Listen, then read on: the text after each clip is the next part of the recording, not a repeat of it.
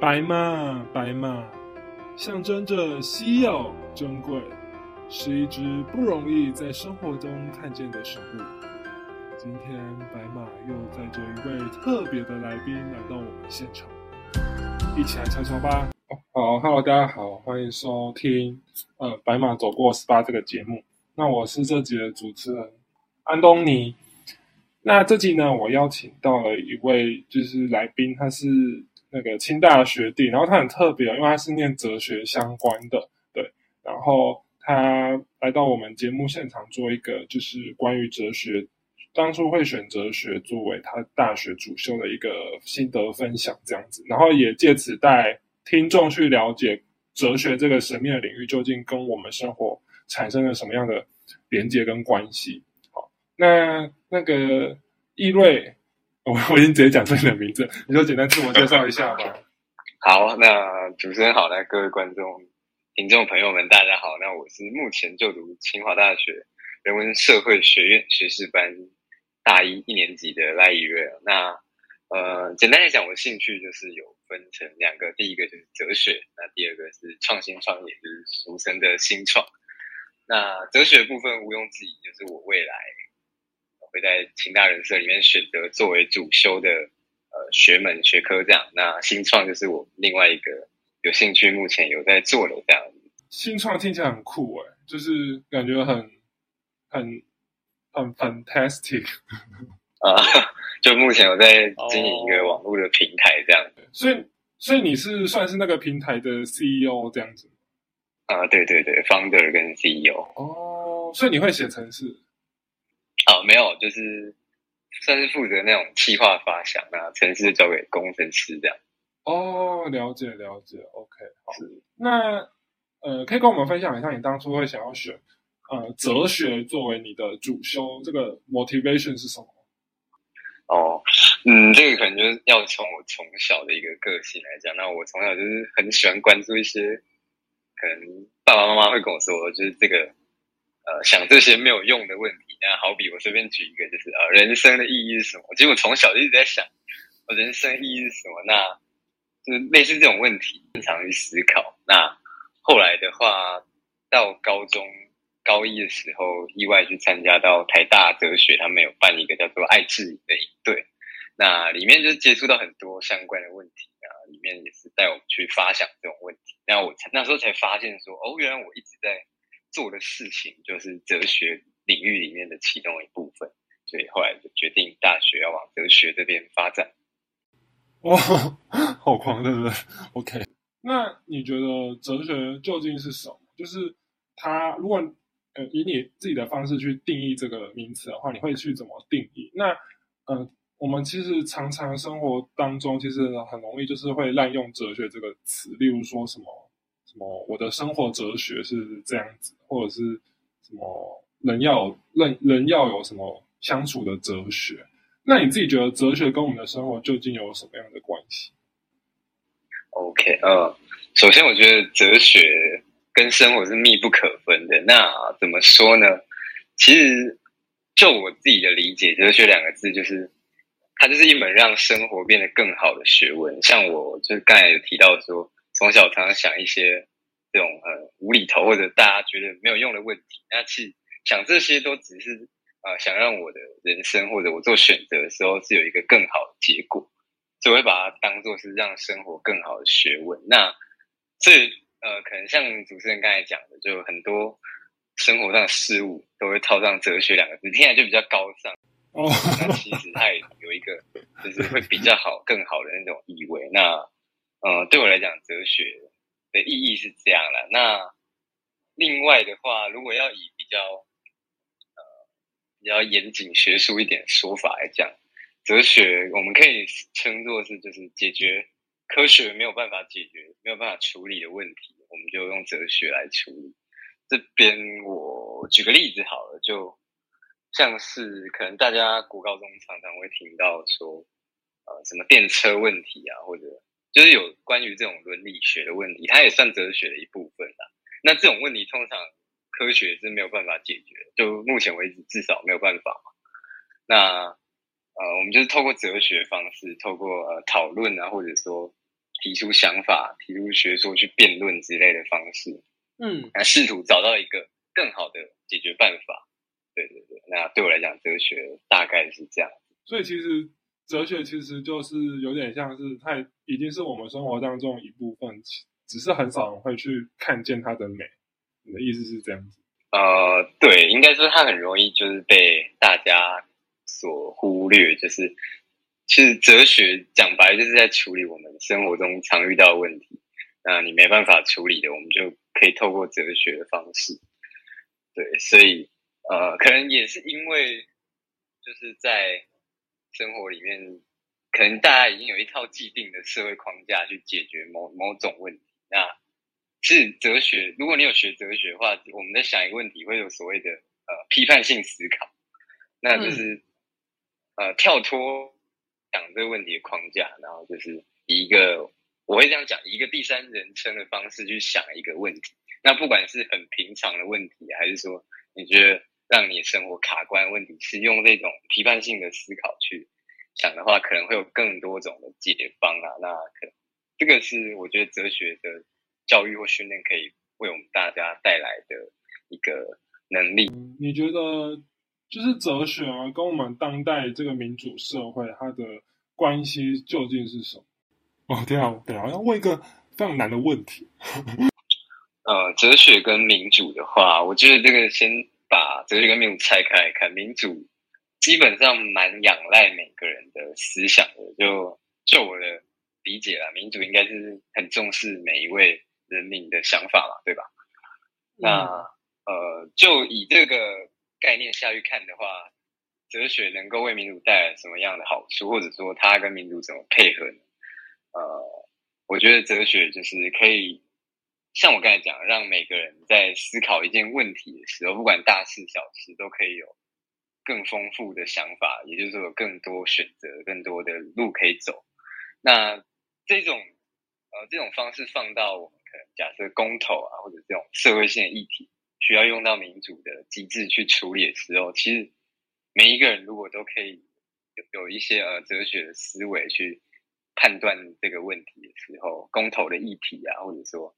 投票这个项目的时候，那其实整体而言带出来投票出来结果，应该我个人认为会是蛮符合所谓民主价民主价值带出来的结果，那可能也会为这个社会带来比较好的一个结果。这样哦，好深奥。嗯，但是嗯。但是我我自己觉得说，可能哲学它作为一门学问，就是在当代，尤其是台湾的社会当中，是有点就是受到污名化的啦。那所以说，其实即便可能有有些问题，其实蛮呃蛮值得去思考，但是人们会觉得说，那你你只能把它当做兴趣，你不要把它当饭吃，因为呃，像台湾不是有很多大学有哲学系嘛，就像台大啊，或者是政大，对，然后。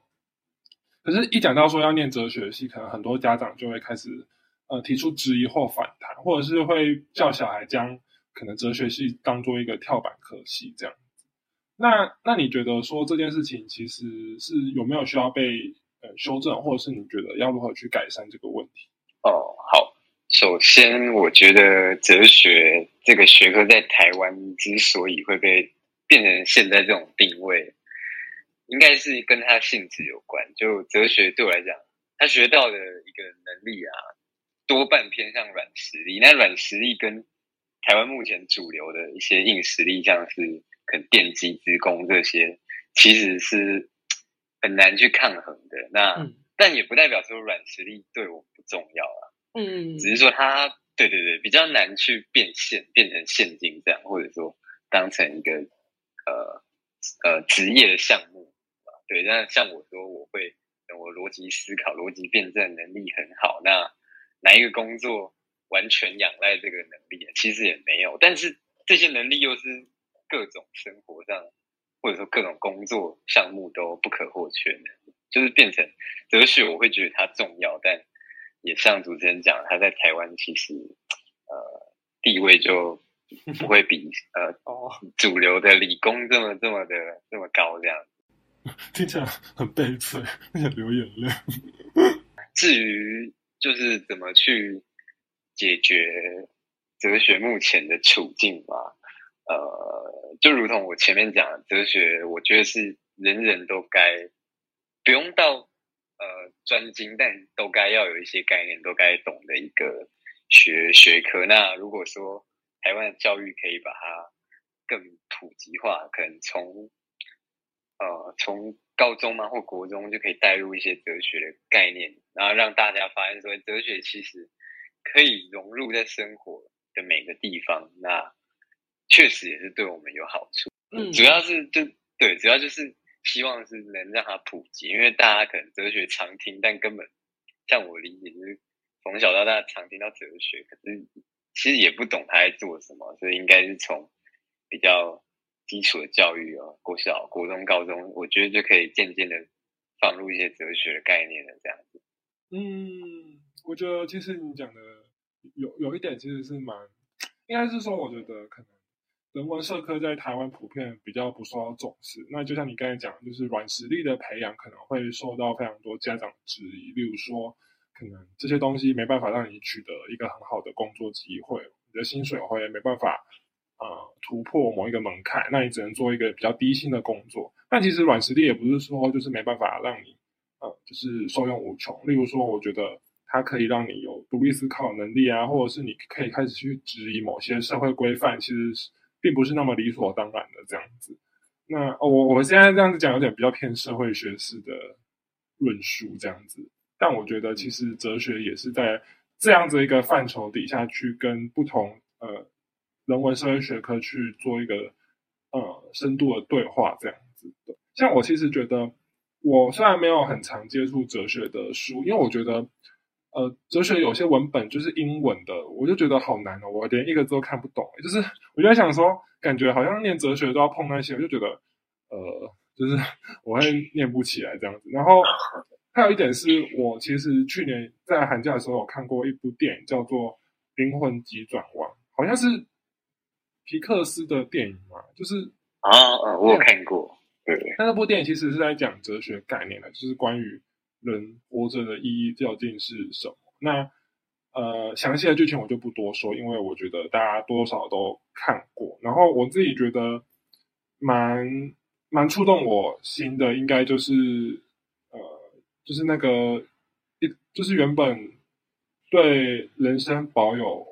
一些想既美好想象那个那个矮矮圆圆的那个精灵嘛，就是他他后来就是因为那个男主角的否定，他就变得自暴自弃。然后这也让我去反思说，就是人生一定要去追求的很远大目标嘛。如果只是如果只是可能我今天的目标或梦想就只是可以安安稳稳的过好我的生活，我就是希望我每天可以带着我的狗去遛去散步，然后我就是希望每天下午可以在一一个咖啡厅去，就是静静的喝一杯下午茶，或者是我希望我每天都可以跟自己喜欢的人在一起。那这样子比较单纯的呃目标，难道就不能够是人生的就是一个追求啊？它一定要是可能呃发大财，或者是你要变得一个非常成功的人嘛？就是也带领我们去思考关于成功的定义是不是有被社会一些框架给。呃，限制或者是矮化这样子，我觉得那部电影还蛮不错的，就是最后是蛮感人的啦。你应该不知道你会不会哭诶。对，那就如主持人讲，其实哲学是一个蛮，我觉得是一个蛮个人化的一个学科。怎么说个人化？就是哲学是一直在问的就是三个字：为什么？为什么？那就对生活中的为什么，然后我们透过哲学的方式去。探讨，然后甚至去辩论出一个 属于自己独一无二的答案。那我们最后呢，就是来到推荐书环节。那呃，议会你会想要推荐哪一本比较关于新手新手入门的书，可以让呃听众去借由这本书，就是简单的去了解一些哲学的概念。嗯，呃，这边我想跟大家推荐两本书。那第一本比较官方一点，大家应该都有听过，它是叫做。呃，正义一场思辨之旅。那它主要是在讲跟伦理学、伦理道德相关的问题啊。透过美国一位大学教授的课堂，那他把它做成一本书籍。那里面很多都是现实中可能大家会遇到的问题。蛮贴近生活的。那另外一本书叫做《论幸福》，那它是法国哲学家阿兰写的。那它里面比较偏向用格言或者说那种短文的方式在呈现阿兰的每每一个想法。那这个这这一本书，它每一个主题都很不一样，包罗万象，就是从可能爱情啊到生老病死都涵盖在里面。啊，我觉得蛮适合睡前看，因为它的篇幅是一小篇一小篇的，不长。那这两本书推荐给大家。OK，好，那这两本书相信能够为大家打开哲学之眼吗？应该吧。那希望今天这一集呢，能够带大家更认识，就是关于哲学啊，或者是关于一些人生的意义、一些不同想法的呃分享。那我们非常谢谢意味来到我们这里，谢谢，谢谢谢。OK，那我们就下期再见喽，拜拜，拜。